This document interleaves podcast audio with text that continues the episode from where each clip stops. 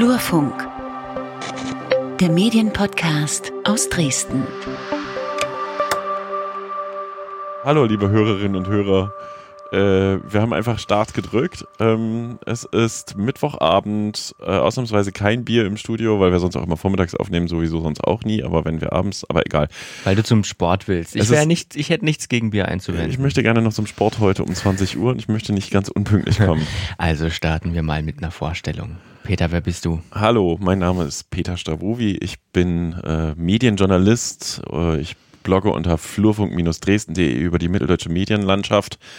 Stelle tatsächlich immer wieder fest, dass es Leute aus der Medienlandschaft gibt, die den Blog nicht kennen. Ähm, außerdem gebe ich die Zeitschrift Funktum heraus. Äh, die basiert ein bisschen auf dem Blog, äh, vertieft aber bestimmte Themen. Und äh, das Ganze finanzieren tue ich, indem ich an einer Agentur beteiligt bin, äh, die politische Kommunikationsmaßnahmen umsetzt oder Konzepte entwickelt und äh, Beratung macht. Und du, wer bist du? Ja, ich bin Lukas Görlach. Ich bin freier Journalist aus Dresden, ähm, arbeite viel für den öf- öffentlich-rechtlichen Rundfunk und habe ein kleines Podcast-Unternehmen. Einfachton heißt es. Äh, und wir produzieren Podcasts im Auftrag, produzieren aber unsere eigenen Formate auch und haben eine tolle Kooperation mit dem Flurfunk.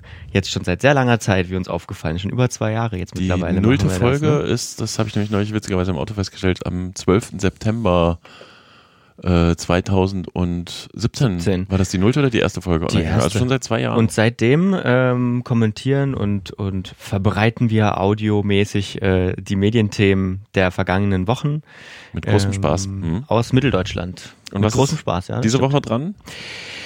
Ach, wir haben einiges diese Woche. Ähm, Wir haben Wir- gesagt, wir fangen mit dieser öffentlichen Sitzung an. Ne? Genau, richtig. Ähm, die öffentliche Sitzung, äh, das ist was Besonderes. Die öffentliche Sitzung des MDR Rundfunkrates, ähm, die erste öffentliche Sitzung, denn vorher war das immer nicht öffentlich. Hast du die Besprechung gesehen im Altpapier beim MDR 360G Ja, Altpapier? habe ich da habe ich mich diebisch drüber gefreut. Die haben den Flurfunk erwähnt, weil du hast live ge, äh, Die naja, haben den gefeiert und haben Mhm. meinen, ich habe geschrieben, das ist ja in gewisser Weise ein historischer Moment, weil allein von der Entscheidung äh, des Bundesverfassungsgerichts, da kommen wir gleich noch dazu, dass solche Sitzungen durchaus auch öffentlich sein könnten, äh, bis heute sind fünf Jahre vergangen. Da reden wir gleich, reden wir gleich drüber. Wir haben nämlich noch ein zweites und ein drittes Thema. Das zweite, da geht es um äh, die Zukunft des Journalismus und das soll jetzt nicht pathetisch klingen. Nee, da habe ich ein spannendes Interview mitgebracht, da kommen wir gleich dazu. Genau. Und zu guter Letzt, äh, beim Peter, was, was wollten wir nochmal? Mir fällt's gerade Das nicht ein. Thema, Das irgendwas mit, Thema. mit Medien aus Ähm, Sachsen. Warte, warte mal. Ich glaube, das hatten wir noch nicht gemacht. In den letzten Jahren. Ach doch, die SLM. die Seifenoper. Ja, die Soap. Sächsische Landesanstalt für privaten Rundfunk und neue Medien. Ähm, das sagen wir, das haben wir so oft jetzt gesagt, dass ich das auch jetzt komplett kann, ohne dass es nochmal irgendwo steht. Die SLM, es gibt Entwicklungen aus der SLM. Jetzt wird alles gut.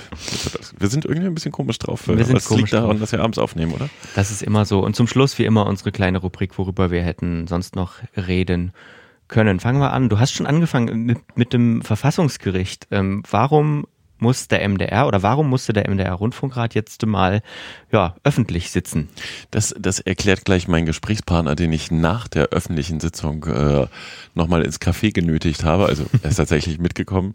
Ähm, Steffen Grimberg von 360G, das ist ein Angebot des MDRs zum Thema Medienkompetenz auch und Medienjournalismus.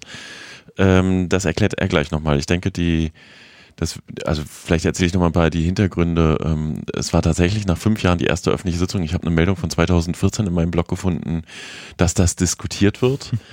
ähm, und das war schon ganz witzig, weil es herrschte so eine gewisse Aufregung im Vorfeld. Es kam eine Mail, bitte keine Foto- und Videoaufnahmen während der Sitzung und die Gäste dürfen nicht sprechen, äh, wenn, wenn diskutiert wird und äh, es gibt auch keine Unterlagen für die Gäste und die Die letzten Tagesordnungspunkte sind dann aber nicht öffentlich, Genau, wenn es um Personalien Personal geht. und, so. geht Mhm. und Geld.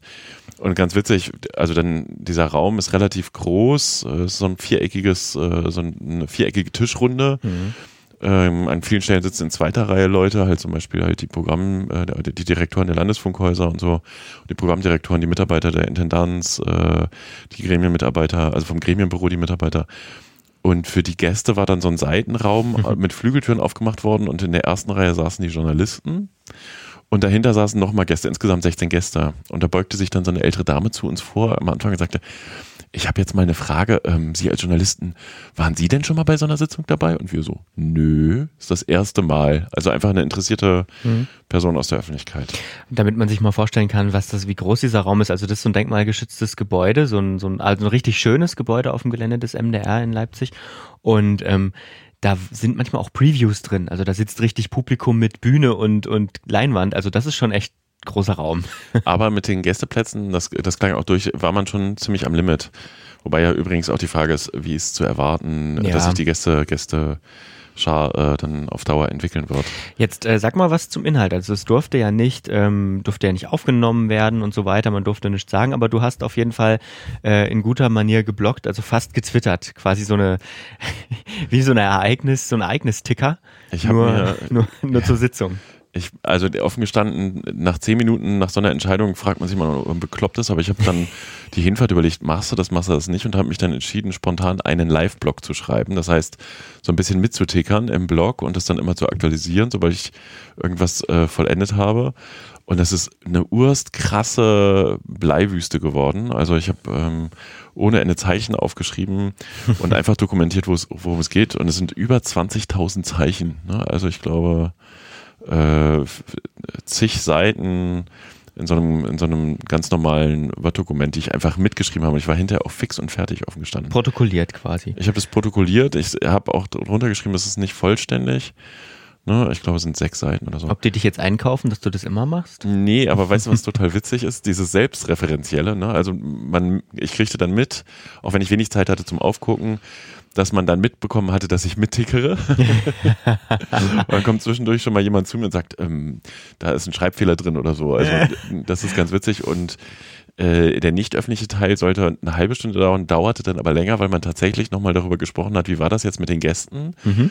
und die in dem Live-Blog quasi aufgegriffenen Kritikpunkte auch gleich mal äh, wahrgenommen hatte, dass zum Beispiel das ja total toll ist, wenn das in die wenn in der, aus der Tischvorlage zitiert ist, aber du als ja. Gast keine Ahnung hast, was da drin steht oder wenn beschlossen wird, das diskutieren wir dann in den Landesgruppen oder in einem Programmausschuss oder so, das kannst du dann halt ja schön öffentlich. Ne? Also das hatte ich ja dann auch reingeschrieben. Mhm. Aber es ist interessant, weil du, ähm, weil, also was ist jetzt der Mehrwert, dass so eine Sitzung öffentlich ist? Oh, also ich glaube, es ist ein Riesenmehrwert mhm. drin, äh, nämlich dahingehend, dass zum Beispiel Leute, die glauben, dass da die Politik äh, der Intendanz und den Programmmachern diktiert, was jetzt als nächstes passieren soll, dass da durchaus äh, zum Beispiel ein Ring um, Positionen stattfindet. Ähm, dass halt, was weiß ich, ein Vorschlag von links kommt, das kommt gleich auch in der O-Ton-Geschichte, die ich mitgebracht habe, und sofort die Leute von rechts so ein bisschen dagegenhalten. Also mhm. Äh, links meine ich in dem Fall SPD und rechts CDU. Hört man selten. Diese alten Kategorien von früher. Äh, aber auch zum Beispiel, dass die Intendantin trägt was vor, dann kommen Nachfragen auch von wichtigen Leuten, mhm. die auch eben an Gesetzen mitschreiben, Staatssekretär zum Beispiel. Und dann siehst du schon, dass die Intendantin schon darauf achtet, äh, dass sie das auch berücksichtigt, was da gesagt wird, mhm. ohne dass sie halt jetzt ihre Freiheiten aufgibt, aber dass sie nicht einfach die ganze Zeit machen kann, was sie will. Ja. Äh, sondern dass die Politik schon hinschaut. Und die Politik heißt aber tatsächlich der unterschiedlichsten Parteien, Fraktionen, Farben. Und äh, die sind sich halt natürlich auch nicht immer einig. Ja. So. Und die, also das, das ist so eine Kontrollfunktion, ähm, was man auch gelernt hat, glaube ich, aus der Sitzung, das habe ich ja aufgeschrieben, Sitzfleisch. Ne? Es ist, es ist urst anstrengend und wenn du da äh, deinen Job als äh, Rundfunkrat richtig machen willst, dann musst du einfach vorbereitet sein. Das heißt, du musst diese Vorlagen auch gelesen haben, die sind häufig umfangreich.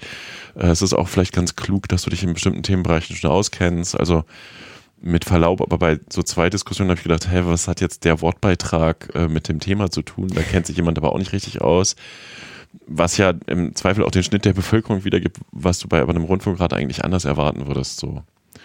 Naja, vielleicht hören wir mal rein, was ich mitgebracht habe. Würde ich auch sagen. Das ist Jetzt, relativ dann stell, stell noch mal ganz kurz deinen, deinen Gesprächspartner vor. Ja, das ist schon wieder so lange her. Steffen Grimberg, äh, einer der bekanntesten Medienjournalisten der Republik, definitiv, äh, hat früher viel für die Taz geschrieben. Sage ich am Anfang aber auch. Ähm, bei 360G dabei und äh, ja, wir haben schon relativ oft Kontakt und dann habe ich ihn hinterher rausgebeten. Das nimmt jetzt auf, das klappert ein bisschen. Ich sitze jetzt im Café mit Steffen Grimberg. Was ähm, ist der Grund dafür, dass heute erst die erste öffentliche Sitzung war, nachdem ich habe im Blog geschrieben, 2014 schon darüber diskutiert wurde, weil es ja eben dieses Verfassungsgerichtsurteil gab zum ZDF und der Transparenz? Naja, ich glaube, die haben sich relativ schwer damit getan. Äh, der MDR hatte dann ja auch noch 2016, äh, 17 den ARD-Vorsitz. Kleiner Disclaimer in eigener Sache. Damals war ich für Carola Wille, die als ARD-Vorsitzende dann äh, firmierte, auch einer der sogenannten ARD-Sprecher und äh, habe deswegen eben auch relativ viel mitgekriegt, wie dieser ganze Verbund der Landesrundfunkanstalten tickt und funktioniert. Ähm, man wollte da, glaube ich, äh, erstmal ein bisschen Abstand haben und jetzt äh, sich der Sache sehr, sehr sicher sein. Äh, man hat wahrscheinlich auch damit gerechnet, der MDR ist ja mit seinem Staatsvertrag äh, weiterhin ein bisschen im Hintertreffen. Der muss eben dringend novelliert werden, weil das 2014er ZDF-Urteil des Verfassungsgerichts, wo es ja um weniger Staatseinfluss in den Gremien geht, beim MDR als einziger öffentlich-rechtlicher Anstalt noch nicht umgesetzt ist. Ähm, kann auch sein, das weiß ich jetzt nicht, das ist nur eine Vermutung von mir, dass man auch abwarten wollte, was in diesem neuen Gesetz, in diesem neuen Staatsvertrag steht. Den gibt es aber bis jetzt nicht und jetzt hat man mal erstmal selber vorgelegt. Okay, jetzt ähm, lass uns mal ganz kurz über den Ablauf der Sitzung äh, sprechen, vor allem für die Leute, die jetzt den Live-Blicker nicht gelesen haben. Das ist Urst viel Text geworden. Ich habe mich zwischendurch selber ja verfügt, warum ich das mache.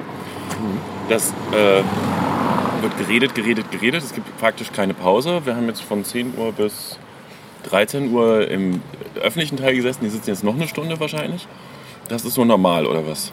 Ja, das ist schon normal, wobei wir in der Sitzung aber auch gemerkt haben, da ist ja ganz viel vorbereitet. Das heißt, da gibt es so Rituale wie die Berichte des Vorsitzenden, Bericht der Intendantin, Bericht der Vorsitzenden der Landesgruppen. Dann sagen also nochmal die Rundfunkratsmitglieder aus Thüringen, aus Sachsen, aus Sachsen-Anhalt, was sie mit Blick auf ihre Länder MDR-technisch bewegt.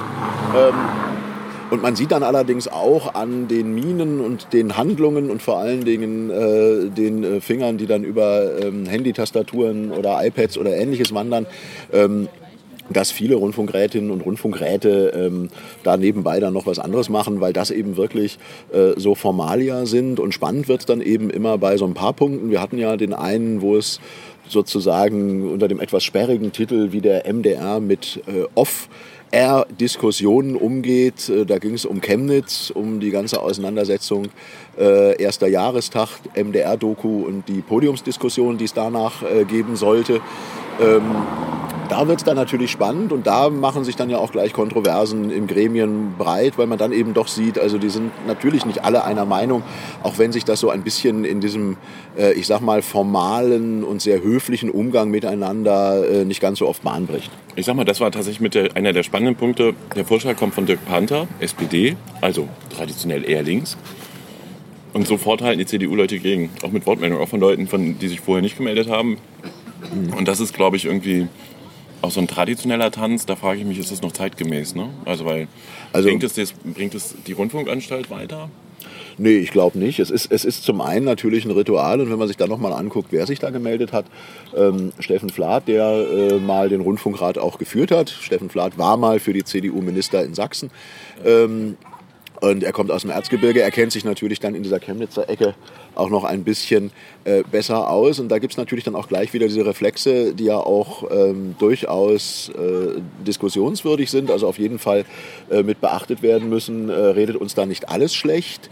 Ähm, und was Vlad ja gesagt hat, und das ist schon interessant, weil das eine breite Diskussion ist, die auch beim MDR immer wieder eine Rolle spielt, wie äh, berichten sozusagen die überregionalen Medien hier über die Region und solche Vorkommnisse wie in Chemnitz, äh, wie macht es der MDR? Das ging ja so weit, dass Flath gesagt hat, äh, oder ich weiß nicht, vielleicht war es auch ein anderer Rundfunkrat, er möchte da nichts äh, Kritisches über den MDR sagen, aber äh, das erste der ARD und das ZDF und die Privatsender, das wäre ja wohl alles wieder sehr aus der Westbrille gewesen.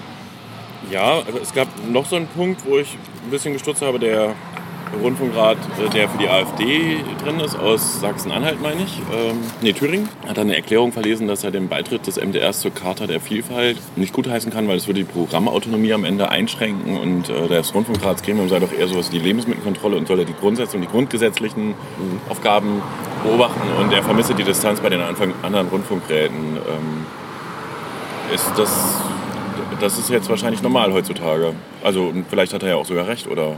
Also na, ich würde persönlich sagen, natürlich hat er nicht recht und das ist natürlich irgendwo so ein an den Haaren herbeigezogenes Ding, wo man dann nochmal draufhauen kann. Ich fürchte nur, das äh, ist ein Vorbote dessen, was wir demnächst äh, in, in, deutlich größerer Stückzahl äh, bekommen werden, weil die AfD nun mal bei den Wahlen in Sachsen ja sehr gut abgeschnitten hat. Die Wahlen in Thüringen verheißen jetzt auch nicht, äh, dass die wieder zu einer kleinen Splitterpartei wird und vielleicht demnächst keine Leute mehr im Rundfunkrat oder über andere Organisationen ähm, in diese Gremien senden kann. Und da ist, glaube ich, dann schon ziemlich äh, ja, das Problem, dass da ganz grundsätzlich die Institution öffentlich-rechtlicher Rundfunk in Frage gestellt wird. Ich meine, die Charta der Vielfalt, der öffentlich-rechtliche Rundfunk steht für Vielfalt, soll Vielfalt ab bilden. Deswegen sitzt natürlich dann auch jemand von der AfD im Rundfunkrat hier beim MDR. Äh, das geht eigentlich komplett äh, äh, deckungsgenau übereinander, die Karte der Vielfalt und der öffentlich-rechtliche Rundfunk.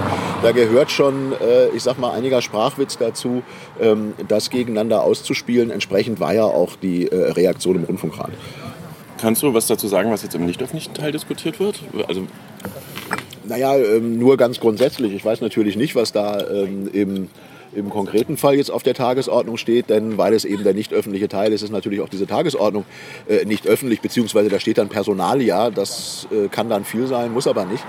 Ähm, aber das sind eben solche Dinge. Es geht um das Spitzenpersonal, das eben äh, äh bei den Gremien äh, vorbeischippern muss, sei es weil es von ihnen gewählt wird, wie die Intendantinnen, die Intendanten, oder die Direktoren oder weil zumindest die Gremien darüber informiert werden müssen und sich dazu äußern dürfen, wie bei wichtigen Hauptabteilungsleitungen und Ähnlichem.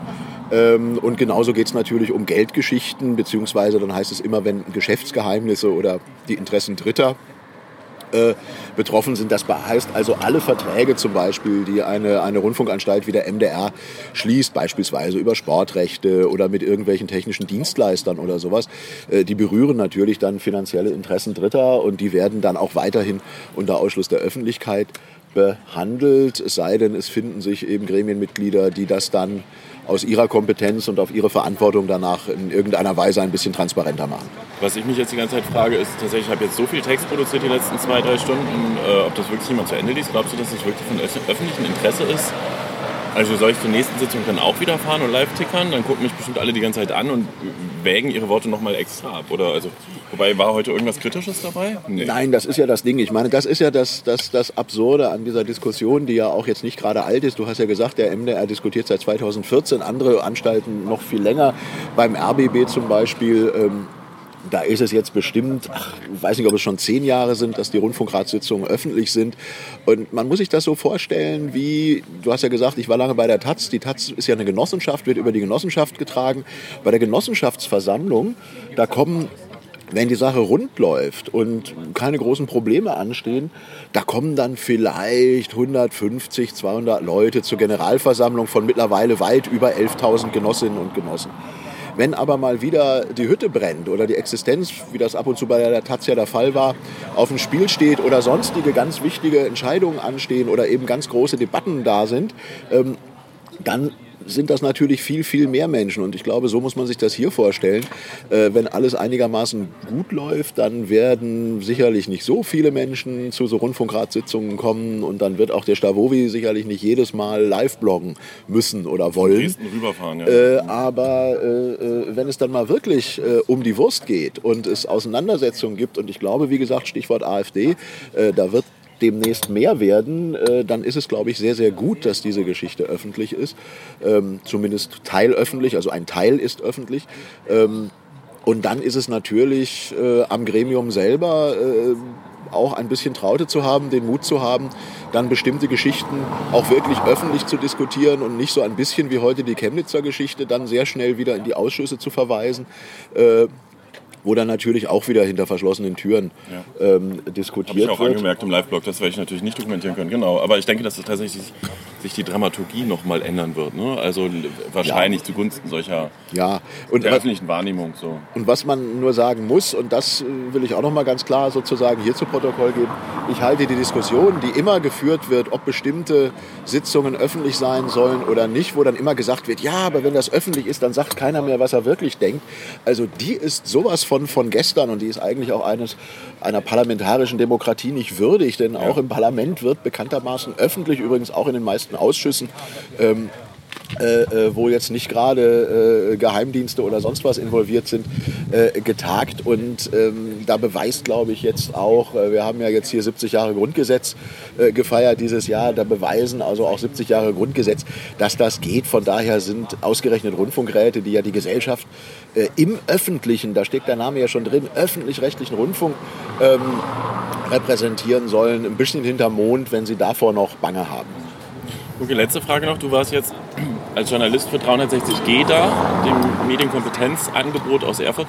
Wirst du, berichtest du jetzt über die Sitzung oder was machst du? Ja, das gucken wir nochmal. Wir verstehen uns ja in erster Linie als äh, ein, ein ganz großes, eine Erklärplattform. Das heißt, wir, wir berichten über Medienphänomene im weitesten Sinne. Wir haben zum Beispiel gerade jetzt im letzten Monat äh, einen großen Aufschlag gemacht zum Thema Gaming, wo wir den Film Play, der neulich im ersten lief, gezeigt haben, dann eine Expertendiskussion hatten, das mit ganz viel zusätzlichen Informationen, Interviews, Berichten und so weiter nicht äh, nur aus der Kulturkritiker, so nach dem Motto, jeder, der Computerspiele spielt, wird süchtig Seite, sondern eben auch aus der Gaming-Seite äh, mal aufgezeigt haben, was da alles hintersteckt, was da alles Tolles möglich ist.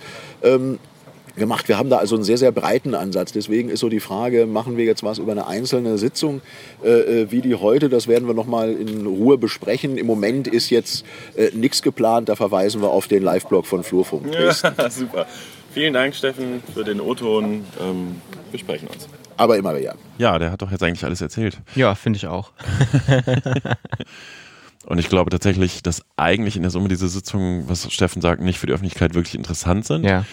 Aber ähm, an sich eine gute Sache. Die Transparenz halt wirklich ja. äh, auch Misstrauen nehmen kann und ähm, das Ganze, ne, also irgendwie äh, den öffentlich-rechtlichen dann auch wieder stärkt. Ja. So, schauen wir mal. Wir haben es vorhin schon so äh, kryptisch angekündigt. Es geht um die Zukunft des äh, Journalismus. Ähm, ja, wie sieht die denn aus? Das frage ich gleich meine Interviewpartnerin, ähm, Professor Karin Schlüter. Sie hat die Keynote gehalten bei der Veranstaltung Besser Online, die, ähm, oh Gott, Samstag vor einer Woche im, in Leipzig war. Mhm. Und dort hat sie halt äh, darüber gesprochen, tatsächlich, ähm, was die Digitalisierung für den Journalismus bedeutet. Und bevor ich, bevor wir das rein, bevor wir das hören, Mann, äh, vielleicht nochmal drei Sätze zu Besser Online. Das ist eine Veranstaltung, die wird vom Deutschen Journalistenverband organisiert, mhm. wo äh, verschiedene Leute auch sehr viel Ehrenamt drin steckt, sich äh, einfach hingesetzt haben, gesagt haben, okay, gerade dieser Transformationsprozess von, von dem klassischen Medienmodellen zu Online, wie geht das? Und da waren vielleicht so 120, 130 Leute in der Leipzig School of Media ein sehr spannendes Event auch zum Netzwerken. So, man traf alte Bekannte aus der ganzen Bundesrepublik, waren Leute da. Und was ich an der Geschichte übrigens auch nochmal sehr bemerkenswert finde, das erzähle ich nach dem Interview. Schauen wir das mal rein. Sie haben jetzt die Keynote gerade bei Besser Online gehalten zum Thema äh, Verhältnis von Journalismus und Digitalisierung. Ähm, ich steige mal ein mit, ich fand das einen spannenden Aspekt. Hat der Journalismus seine Gatekeeper-Funktion verloren? In bestimmten Teilbereichen sicher. Also früher war der Journalist, das Medium, die Sendung, die Zeitschrift, die Zeitung war sicherlich äh, die Front, der, die Front, wo ich meine Nachrichten bekommen habe und die auch die Öffentlichkeit gebildet haben. Und das ist heute nicht mehr so. Macht dann quasi die Digitalisierung den Journalismus überflüssig oder kaputt? Überhaupt nicht. Der Journalismus ist ja Gott sei Dank was sehr Universelles. Der Journalismus hängt ja nicht an Geschäftsmodellen oder an bestimmten Sendungen oder an Formaten. Der Journalismus erstmal als Aufgabe zu berichten, die Gesellschaft ähm, diskursiv zusammenzustellen, ähm, zu diskutieren, wie wollen wir zusammen leben, ähm, das bleibt ja auf jeden Fall und die Journalisten bleiben auch. Aber Journalismus muss sich verändern oder verändert sich. Wie ist da so Ihre Wahrnehmung? Naja, wenn man sagt, Journalismus ist immer ein ganz bestimmtes Geschäftsmodell. Ein Verlag bringt eine Zeitung heraus und dann gibt es Werbung und dann gibt es Abonnenten und dann ist das Journalismus. Wenn Sie es genau so meinen, wird es wahrscheinlich sich sehr stark verändern und vielleicht auch zum Teil verschwinden. Aber Menschen, die berichten, genau wie Sie jetzt hier den Podcast machen, die Öffentlichkeit herstellen für Themen, die damit auch Geld verdienen und auch ihren Lebensunterhalt gestalten damit. Das wird es weitergeben. Es gibt ja neue Formate, es gibt neue Geschäftsmodelle, es gibt neue Varianten, wie ich Sachen bezahlen kann. Und wir sind im Moment in einer Phase des Übergangs. Das alte Geschäftsmodell bröckelt und die neuen haben sich noch nicht ganz etabliert. Das trifft dann solche Sachen wie zum Beispiel bezahle ich in Zukunft für meine Inhalte. Es muss möglichst einfach sein. Es sollte so sein, dass ich das vielleicht pro Inhalt bezahlen kann. Das Thema Abonnement ähm, gibt es natürlich noch auch im Digitalen, aber dann ganz anders. Ähm, wir sind in der Transformationsphase. Im Moment macht es oft so den Eindruck, auch wenn man mit Kollegen spricht, die zum Beispiel bei der Zeitung arbeiten, dass die Sorge überwiegt, dass es, es, kein wirklich gutes Geschäftsmodell gibt, sondern alles dann irgendwie ja, ehrenamtlich passiert oder stiftungsfinanziert oder so, Battle, Battle mit einem großen Kunden oder so. Wie ist da Ihre Sichtweise drauf?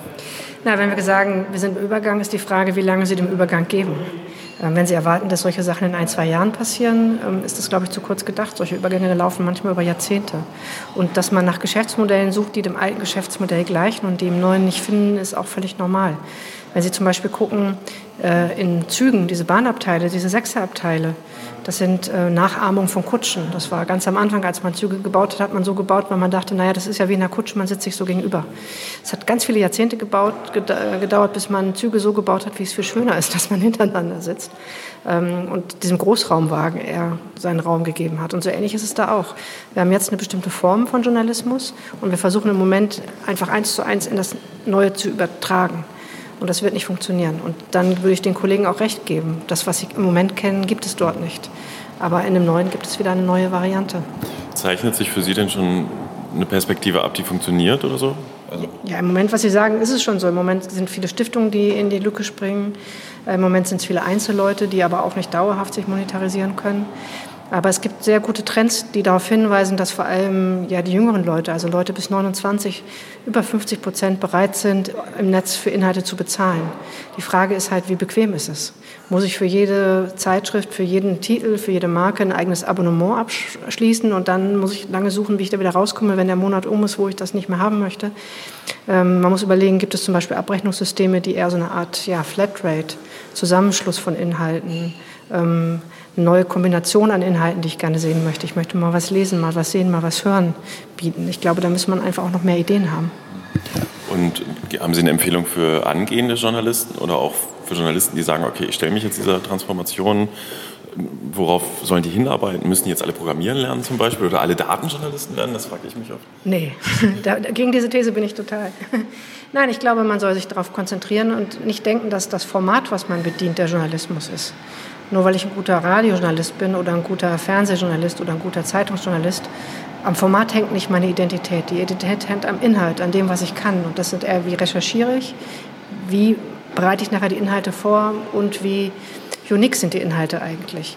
Alle Inhalte, die es ganz oft auf dem Markt gibt, ähm, klassische Nachrichten, Sachen, die jeder sieht sofort, da brauche ich nicht mehr eine große Anzahl von Leuten für. Die große Frage, die ich mich, mir stellen muss als Einzelperson, aber auch als Titel, ist, das, was ich mache, kann das nur ich. Vielen Dank für das Interview. Äh, die Störgeräusche vom äh, Telefon, die kriegst du dir eigentlich nachträglich raus, irgendwie gefiltert? Nee, ne? Ja, schwierig. Aber ich mhm. versuche, ich tue mein Bestes. Also ja, wenn, wenn Sie jetzt kein, keine Störgeräusche gehört haben, dann ist es mir gelungen. Das war Ihr eigenes Handy, das war Ihr eigenes Handy. Sie haben das zu nah am Radio liegen. ähm, nee, was, was mich halt tatsächlich bei der Veranstaltung auch noch begeistert hat, äh, und sie spricht das ja auch an mit diesem, diesem Beispiel auch ganz am Schluss, äh, ich habe so eine Reihe von Nebengesprächen geführt und da ging es immer um das Thema mehr Geld verdienen als freier Journalist. Ja. Äh, also das ist tatsächlich, es ist ja schön zu sagen, äh, positionier dich, äh, sei unique, mhm. aber Leute wie sie, die einen Podcast machen, damit Geld verdienen, ey, ich verdiene mit dem Podcast kein Geld. Ne? Ja. Also es ist gerade schon, äh, so, schon gefühlt und ich habe halt mit einer ganzen Reihe Leute äh, gesprochen, für viele auch so ein bisschen eine Hängepartie und dann kommt man aus diesen äh, ansatzweise, also ich bin jetzt nicht in diesen Verhältnissen, weil ich halt ja noch anderes Geschäft habe, aber prekären Verhältnissen raus. Ne? Also, aber ist das nicht schon immer so? Also nicht schon lange so? Ich weiß es nie. Also das ist eine berechtigte Frage. Man, ich weiß nicht, ob es da, gibt es da Zahlen? Man kann ja mal gucken, vielleicht gibt es da aber auch keine Erhebungen. Das ist ähm, eine super spannende Frage. Ich weiß, dass ich ganz am Anfang, als ich mit der Bloggerei angefangen habe, habe ich mal den Geschäftsführer des DJV Sachsen gebeten, ob er mir was zur Bezahlungssituation im Freistaat äh, aufschreibt, weil zu ja. der Zeit schon Sachen gingen wie bestimmte Zeitungen würden im, im ländlichen Raum nur noch 10 Euro pro Foto bezahlt und ja. so. Äh, und den Beitrag, den er damals geschrieben hat, der hat das übelst krass aufgearbeitet, das ist bestimmt 2009 gewesen oder so. Hm. Äh, der lief übelst, ne? der, hm. der wurde ganz viel geklickt und geteilt. Insofern äh, ja, das ist ein Thema. Ich glaube, das ist auch bei unterschiedlichen, natürlich äh, unterschiedlichen äh, Zweigen, wo freie arbeiten, ganz, ganz verschieden. Also ich hatte letztens mal äh, war ich auch bei so einem DJV-Kongress und da, ähm, also das war so ein deutschlandweiter in Hamburg und da haben mir äh, zwei Kollegen aus aus äh, aus dem Westen, sage ich jetzt einfach mal ganz grob erzählt, was sie bei ihrer äh, regionalen Tageszeitung für bestimmte Sachen verdienen. Also hm. Mhm. Ähm, also, da geht's, geht's, geht's beim öffentlich-rechtlichen Rundfunk schon tatsächlich gut, auch wenn nicht alles perfekt ist, aber ähm, Besser als da tatsächlich. Aber früher übrigens auch drastisch mehr bezahlen. Ne? Also auch da Mhm. hat sich einiges verändert. Ähm, ich habe ja auch mal vor 100 Jahren gefühlt beim öffentlich-rechtlichen für ein Jahr oder zwei gearbeitet. Ähm, ich glaube tatsächlich, ich habe das ja auch noch, ähm, es steht ja auch im nächsten Funkturm, das schöne Beispiel am Ende meines Leitartikels, äh, diese Transformationsphase. Mhm. Das bezieht sich bei mir aber nicht nur auf jetzt die Verdienstmodelle von Journalismus oder den für Journalisten, sondern und Journalistinnen, sondern tatsächlich auch ein bisschen das Learning, wie geht man mit Nachrichten um. Hm. Ähm, das, äh, das hatte ein Interviewpartner zu mir gesagt. Ne? Das Auto wurde erfunden und erst 30 Jahre später wurde der Führerschein eingeführt. Und Ja. er glaubt, dass wir in dieser Phase sind. Und ich denke auch, dass wir halt tatsächlich im Moment noch nach wie vor einen krassen Transformationsprozess erleben. Und was sie sagt, bestimmte Nachrichten, diese klassischen Sachen, wirst du demnächst von allen Seiten kriegen. Dafür brauchst du kein Pay-Abonnement bei Mhm. deiner lokalen Heimatzeitung, sondern du brauchst halt tiefgehende Geschichten, Analysen, die auftrieseln, was die Verhältnisse sind und so. Ist nicht alles einfach ein riesiger Transformationsprozess immer? Oh, Lukas, hol dir ein Bier, du bist ja furchtbar philosophisch. Aber Nee, weißt du, aber- was auch im Funkturm steht? Aber da steht sehr vieles Ja, drin. das aber muss was, man ich, lesen. was ich noch Das- sagen wollte, ja. ähm, zu dem Thema, Das das, ist ja jetzt, das ist ja, ja, ich weiß, ich habe es gemerkt und ich habe das abgewürgt, weil ich wollte noch was dazu sagen. ähm, das ist doch aber jetzt schon so. Ich brauche doch kein, also macht das nicht sogar die, die sächsische Zeitung jetzt im, in ihrem Bezahlmodell auch schon so, dass die ganzen, die ganzen ähm, Agenturmeldungen, die kommen halt so und alles andere ist in der Bezahlschranke. Ich, das weiß ich nicht, aber ich denke ja. Das macht ja Mhm. keinen Sinn, das hinter die, die Schranke zu legen. So, das ist Kanonenfutter quasi, was über die Agentur tickert und so. Mhm. Ähm, im Eigenwerbung steht im nächsten Punktum unter anderem. es gibt tatsächlich auch Überlegungen auf äh, Bundesebene, weil ja die Tageszeitungen auch so quasi angeknackst sind aus ihrer Perspektive wegen dem Mindestlohn und weil die Ver Verbreitung der Zeitung im vor allem im ländlichen Raum unheimlich teuer geworden ist, teurer Ja. als so eine Zeitung an Einnahmen generiert, ähm, dass es äh, eventuell Förderungen gibt demnächst Mhm. für Postvertriebsmodelle, äh, Mhm. ähm, also wie die Zeitungen an den Ort gebracht werden. Und da sind unter anderem auch die Landesmedienanstalten im Gespräch, ob sie halt lokale Journalismusgeschichten, also auch inhaltlicher Art fördern dürfen. Okay. Wir haben ja in Deutschland die Staatsferne des Rundfunks, also Mhm. weil das ähm, die Politik nicht irgendwie äh, Rundfunkmedien selber betreiben darf oder finanziell unterstützen darf. Und da wird gerade so ein bisschen dran gearbeitet, wie Modelle aussehen könnten, dass äh, die Förderung stattfinden kann, ohne dass die Politik direkten Zugriff darauf Ja. hat. Wir Das, das ist übrigens, äh, ich finde das aber sehr spannend. Vielleicht können wir das irgendwie nächstens mal noch vertiefen, weil äh, jeder so, der sich vielleicht, der uns hört und, und, und sich vielleicht fragt, boah, ja gut, Tageszeitung, hm, es ist halt teuer und es ist vielleicht irgendwie aus der Zeit gefallen. Zumindest höre ich das oft unter jüngeren Leuten, die sagen, ja, Leute, passt euch an, das ist jetzt halt alles Handy und Smartphone und was weiß ich. Ich recherchiere gerade für eine Sendung für, für ein MDR zum Thema älter werden, Altersdiskriminierung. Ähm, und das ist ein Riesenthema auf dem Land. Du kannst ja die Leute nicht einfach abhängen da, indem du sagst, so, Digitalisierung ist jetzt da, so, sorry, Pech. Das älter werden. Wollen wir über die Landesanstalten sprechen? Das Thema finde ich doof. Ja, okay, wir, wir reden über die sächsische Land und wir vertiefen das Thema an anderer Wir Stelle. könnten einen Trailer bauen für diese SLM-Geschichten. Es muss leider das Urheberrecht an der Idee, dass es eine Soap ist, abgeben an den Kollegen Polmer. Viele Grüße an eine dieser Stelle. eigene Verpackung für die sächsische Landesanstalt, das ist super. Tü, tü, tü, Ja. Drama. Also, neue Entwicklung. Es gibt äh, das Wichtigste zuerst einen neuen Präsidenten des Medienrats. Ähm, Markus Heinker ist es geworden, nachdem der langjährige Präsident Michael Sagurna das Amt abgegeben hat. Äh, aus der Pressemitteilung ist die Andeutung auch lesbar. Äh, Sagurna ist gesundheitlich äh, nicht ganz zu 100 Prozent auf dem Damm, war ja auch beim äh, im Vorfeld, äh, als wir darüber berichtet haben, auch längere Zeit krank und gar nicht erreichbar und hat jetzt äh, quasi fast in der Mitte seiner Amtszeit ähm, das Amt übergeben. Bei solchen Geschichten ist es manchmal so, dass tatsächlich ähm, solche Posten im Vorfeld äh, wird ja schon klar besprochen, wer was machen soll, dass dann signalisiert wird, in der Mitte wird dann übergeben. Hm. Und Vizepräsidentin wird Eva Brakelmann. Und ähm, jetzt ist dies, dieser Medienrat, der war halt eine Zeit lang auch durchaus ein bisschen gelähmt, sag ich mal. Einmal, weil äh, die amtierende Vizepräsidentin noch in der Zeit, als äh, Sagurna krank war, dann abgegangen ist, weil sie einen Ja. Job hatte beim bekommen hatte in einer Tochterfirma des öffentlich-rechtlichen Rundfunks und das ist per Gesetz nicht vereinbar. Und dann war dieses Gremium gar nicht richtig entscheidungsfähig. Und mit dieser äh, Neuaufstellung Und es ist ja auch im Medienrat nachgerückt, ähm, der Fabian Margal von der Barmer Versicherung, der über die CDU da reinkommt. Und das ist ganz wichtig, das haben wir bisher, glaube ich, noch nirgendwo thematisiert. Ähm, er hat äh, eine ausgewiesene Expertise Medienrecht. Hm. Einen, Doch, das äh, haben wir schon mal, da haben wir schon mal drüber ja, gesprochen. ein, Ja, ein ja. Blog stand jedenfalls noch nicht. So, und jetzt ist dieser Medienrat endlich handlungsfähig was so gefrotzelt wurde, als die Info bei mir ankam, und das ist ja der große Spaß des Flurfunk-Blogs, ich habe es am Freitag gemeldet, dass am Montag der Medienrat einen neuen Präsidenten bekommen soll und habe äh, den ganzen Freitagvormittag wild rumtelefoniert, um das auch wirklich hart zu bekommen und hatte es dann auch äh, aus meiner Sicht recht hart. Ne? Also du hast ja immer so ein ist ja immer so ein Vabon-Spiel, der sagt, es ist so, stimmt das wirklich, woher weiß er das, äh, erreichst du jemand aus dem Gremium selbst? Ähm, ich habe mit auch Medienratsmitgliedern gesprochen, was ich sehr professionell fand. Ich werde mich dazu nicht äußern. ähm, aber man hat so seine Mittel und Wege und Methoden, sage ich mal. Ähm, und es stand halt Freitag schon im Flurfunk, dass eben der neue Präsident kommt, sozusagen. Und der kann jetzt dann, das steht auch in der Flurfunkmeldung, hinter der Bezahlschranke. Mhm. Auch da wieder lustig. Ich dachte, jetzt habe ich Freitag, kriege ich aber mindestens ein Abo mehr. Habe ich dann Samstag auch bekommen. Zwei sogar. Äh, aber noch nicht von der SLM. Mal gucken, ob sie sich hier niederlässt, meinen Blog, für meine Blogleistung zu zahlen. Hör nur den Podcast. Ja, Das reicht ja, die ist ja auch Den hören sie übrigens tatsächlich. Ne? Viele Grüße in die SLM. ähm, ja, und wir schauen mal, äh, einen neuen Geschäftsführer haben sie nämlich noch nicht benannt. Das ist ja der große Streitpunkt gewesen zwischen der Versammlung äh, als zweiten Gremium, die in Sachsen äh, so also bürgerliche und gesellschaftliche Gruppen vertritt, ein bisschen analog zum Rundfunkrat des MDRs, und dem Medienrat, der in Sachsen sehr, sehr mächtig ist. Und äh, die, der Streitpunkt war ja, dass der äh, die SLM, der Medienrat, einen Geschäftsführer berufen hat und im Gesetz steht halt, die Versammlung ist zu berücksichtigen bei dieser Berufung. Und äh, die Versammlung war dann der Meinung, dass das nicht ausreichend passiert sei und hatte den Stopp des Verfahrens gefordert und eine neue Ausschreibung.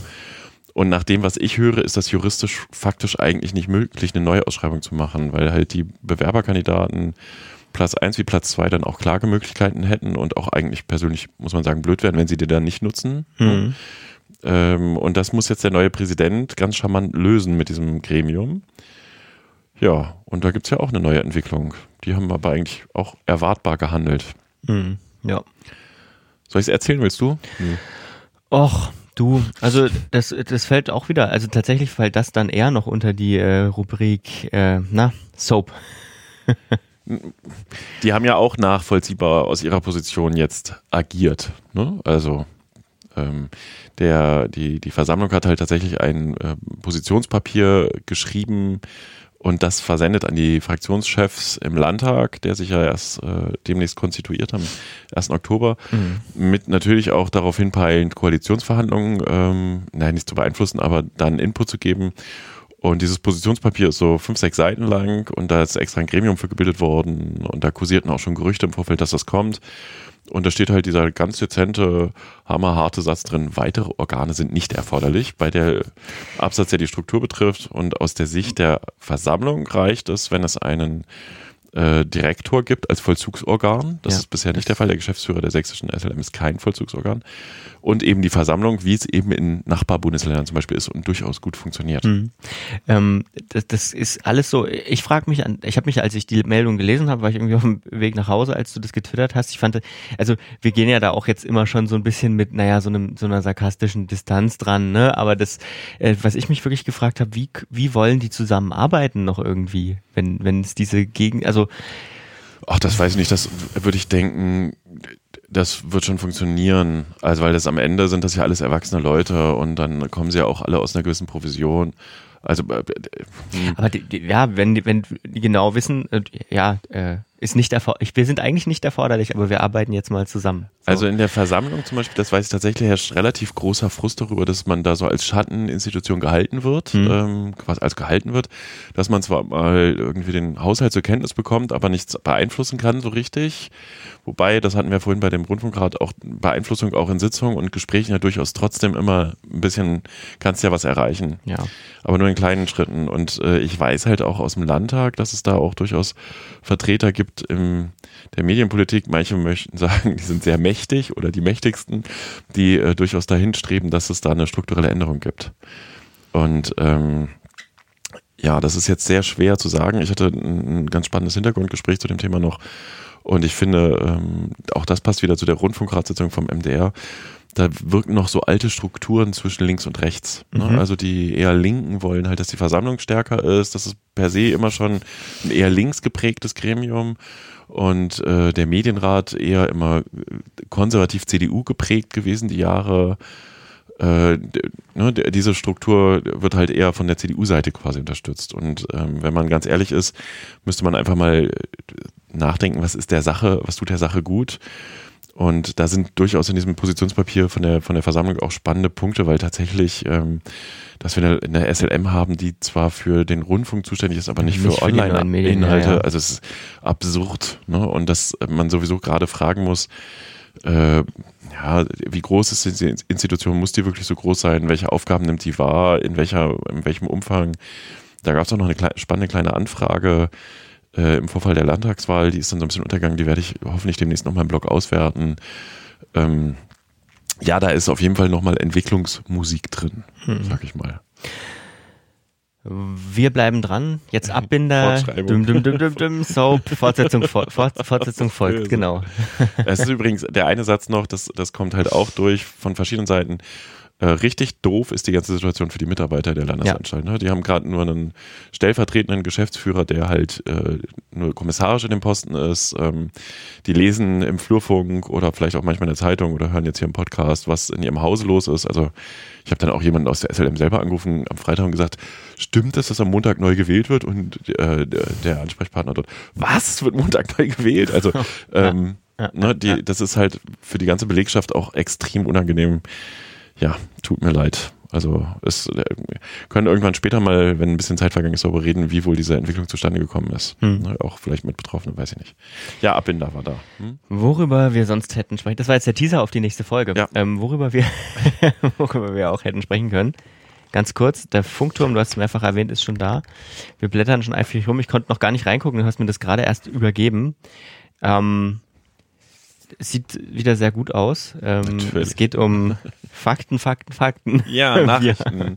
Nachrichten. Also unser Thema war Nachrichtenkompetenz, ähm, weil wir darüber gesprochen haben, dass man, es einem manchmal so geht, dass äh, einen die Schlagzeilen erschlagen, entsprechend ist das Titelbild gestaltet. Hm. Und wir haben eine ganze Palette von Themen aufgedrieselt. Ich würde das jetzt, wenn du das nicht sagst, ich sag das nicht, weil das ist ja hier. Also ich kann das Magazin empfehlen, ich finde es eine sehr gute Ausgabe. geworden. Lesen Sie es doch einfach selbst und abonnieren Sie es gleich mit. Das ist wirklich, also es, es lohnt sich auch, ähm, Wenn man noch nicht weiß, was es, drin steht. es lohnt sich auch, wenn man noch, Also als wenn Beispiel, noch, wenn man es noch nicht gelesen hat, lohnt sich's. Es gibt eine Fotoreportage von der Produktion einer Tagesschau-Sendung. Es gibt äh, sehr viele Informationen dazu, wie Leute Nachrichten konsumieren, wie auch äh, wichtige Leute Nachrichten konsumieren. Wir haben uns ein bisschen mit diesem Thema, warum immer schlechte Nachrichten dominieren, also der sogenannte Negativity Bias äh, beschäftigt. Wir haben ein spannendes Interview mit Elisabeth Wehling, die halt in diesem Bereich Framing die Ikone schlechthin ist. Ähm, wir haben uns Zahlen angeschaut, weltweit, äh, wie viele Leute schalten bewusst Nachrichten ab, wann. Wir haben uns auch damit beschäftigt, wie das Geschäft der Auslandskorrespondenten läuft. Kommen Nachrichten aus dem Ausland eigentlich nur gefiltert an? Ähm, ja, und wir haben aus meiner Sicht äh, eine, eine sehr, sehr gute Mischung zu dieser ganzen Thematik zusammengetragen. Und wie immer coole kleine Bilder, Layout-Elemente, Fakten auf, aufbereitet. ja, und ich freue mich wie immer auf Feedback und Anregungen und zahlreiche Bestellungen im Blog. Was ist noch passiert? Koordinierungsstelle Medienbildung KSM offiziell vorgestellt. War heute Tag der Aufnahme Mittwoch, ne? Ja, ich, äh, KSM und MESA, das sind ja so Kürzel, ich, also das hat sich niemand ausgedacht, der viel mit Medien, aber ich habe heute einen Blogbeitrag darüber geschrieben, ich habe mich so gequält, KSM, MESA. Die Koordinierungsstelle Medienbildung ist ein Versprechen aus dem Koalitionsvertrag, der jetzt gerade, also der noch amtierenden ja, ja. Regierung 2014. Äh, Da geht es um Medienbildung im außerschulischen Bereich. Da gibt es schon relativ viele Aktivitäten im Freistaat. Ähm, aber es gab noch keine Stelle, die das so ein bisschen forciert hat. Und Hintergrund ist natürlich, ich sag mal auch im weitesten Sinne, äh, diese, diese Montagsbewegung, die es da mal in Dresden gab, die heute keine Rolle mehr spielen nicht, soll. was du ähm, meinst. die, diese Fake News Verbreitung angeblich und dieses, dieses Lügenpresse rufen. Und da versucht man jetzt halt ein bisschen nochmal mehr Medienbildung unter die Leute zu bringen, wobei die Koordinierungsstelle in erster Linie der Vernetzung dient, eine Referentendatenbank anbieten wird, äh, was ich für ganz klug halte, weil es gibt sehr, sehr viele Anfragen nach Seminaren und Mhm. Workshops und so weiter und äh, keine wirkliche Übersicht. Ja, und die ist heute vorgestellt worden und ich habe halt auch drüber geschrieben, auch hinter der Paywall übrigens. Und ich mache jetzt mal einen Cliffhanger für den Blogbeitrag. Ich habe auch aufgeschrieben, welchen Ärger es um die Ausschreibung gab. Oh, und hier, Clickbaiting, ey. Ja, das hat das mir empfohlen worden, übrigens, um Steady-Kunden zu kriegen, sollte ich beim Flurfunk Clickbaiting machen. Das ist, da übe ich noch. da übe ich noch. Wir sind nicht die, schon lange nicht die einzigen, die äh, podcasten. Wir waren auch nicht die ersten, aber. Krass, ähm, war das nicht dieser komische es- Trend, der bald wieder weggeht? Ja, genau. Nachdem jetzt seit zwei Jahren immer, immer zu neue Formate aus dem Boden äh, äh, sprießen, angefangen mit uns natürlich. Ähm, nee, tatsächlich äh, hält, hält dieser, äh, nee, es ist kein Hype, sondern es ist, glaube ich, eine langfristige Entwicklung. Einfach ähm, neue Podcasts entstehen und so auch in Thüringen, was ich sehr begrüße, weil mir liegen immer regionale Podcasts mit regionalem Fokus sehr am Herzen, weil ich glaube, da gibt es noch eindeutig zu wenig äh, wenn man mal von der Berlin-Blase vielleicht absieht. Um, Thüringer Tageszeitungen starten einen Podcast zur Landtagswahl, also ein Politik-Podcast, äh, finde ich sehr gut. Hm, richtig, auch finde ich ein geschicktes Modell, was sie da angeleiert haben. Und zwar nehmen die Politikkorrespondenten zwei Leute, nehmen Spitzenpolitiker ins Verhör, es wird Mhm. aufgezeichnet. Und äh, natürlich eine Quintessenz, nicht das komplette Interview, wahrscheinlich taucht dann auch in der Zeitung wieder auf, aber du kannst halt als Hörer auch die Interviewatmosphäre nachfühlen. Du kannst auch hören, dass nichts geschnitten ist quasi. Ähm, und ja, man drängt halt auch in diese Mediengattung Podcast. Das halte ich schon für ein gutes Produkt. Was ich daran immer spannend finde, das ist auch, das ist jetzt so ein bisschen so die, das, ähm, naja, so eine Fragestellung aus vielen Workshops, die, die wir halten. Ähm, lassen sich nicht vor allem die Radioanbieter, also die öffentlich-rechtlichen, die privaten natürlich auch, dadurch, dass sie vielleicht, also an manchen Stellen ein bisschen lange gebraucht haben, um auf diese Podcast-Geschichte äh, draufzugehen, beziehungsweise immer noch nur eher schwerlich, ähm, lassen die sich dadurch ihre Expertise, nämlich das Radio machen, diese Interviewsituationen erzeugen, lassen die sich das nicht von Verlagen und von Privatpersonen so ein bisschen aus der Hand nehmen. Ach, das, ich glaube, das ist ein bisschen sehr zugespitzt. Ich meine, die, die Verlage schießen ja die ganze Zeit dagegen, dass die öffentlich-rechtlichen zu viel Text im Netz abladen. Nee, das, ich halte das für unproblematisch. Abgesehen davon, ich glaube, dass äh, Konkurrenz belebt das Geschäft und schafft im Zweifel mehr Aufmerksamkeit für das Thema. Äh, Die haben ja trotzdem eigene Inhalte, die spannend genug sind. Also ich halte das für unproblematisch. Okay. Aber die Mediengattungen lösen sich ja auf, wird ja daran offensichtlich, ne? Also Ja. Konvergenz. Wir werden sehen. Das Agenturcamp. Ja, das will ich unbedingt noch kurz erwähnen. Das ist jetzt so ein ganz bisschen äh, werbelastig. Da ist der Flurfunk Medienpartner. Am 10. und 11. Oktober in Leipzig findet äh, das Mitteldeutsche Agenturentreffen statt. Das Agenturcamp ist eine Geschichte, die tourt durch Deutschland. Es gab schon in Düsseldorf und in anderen Standorten. Ähm, und da kommen auch, also haben sich schon sehr namhafte Agenturen angemeldet. Wir werden auch da sein als äh, Flurfunk.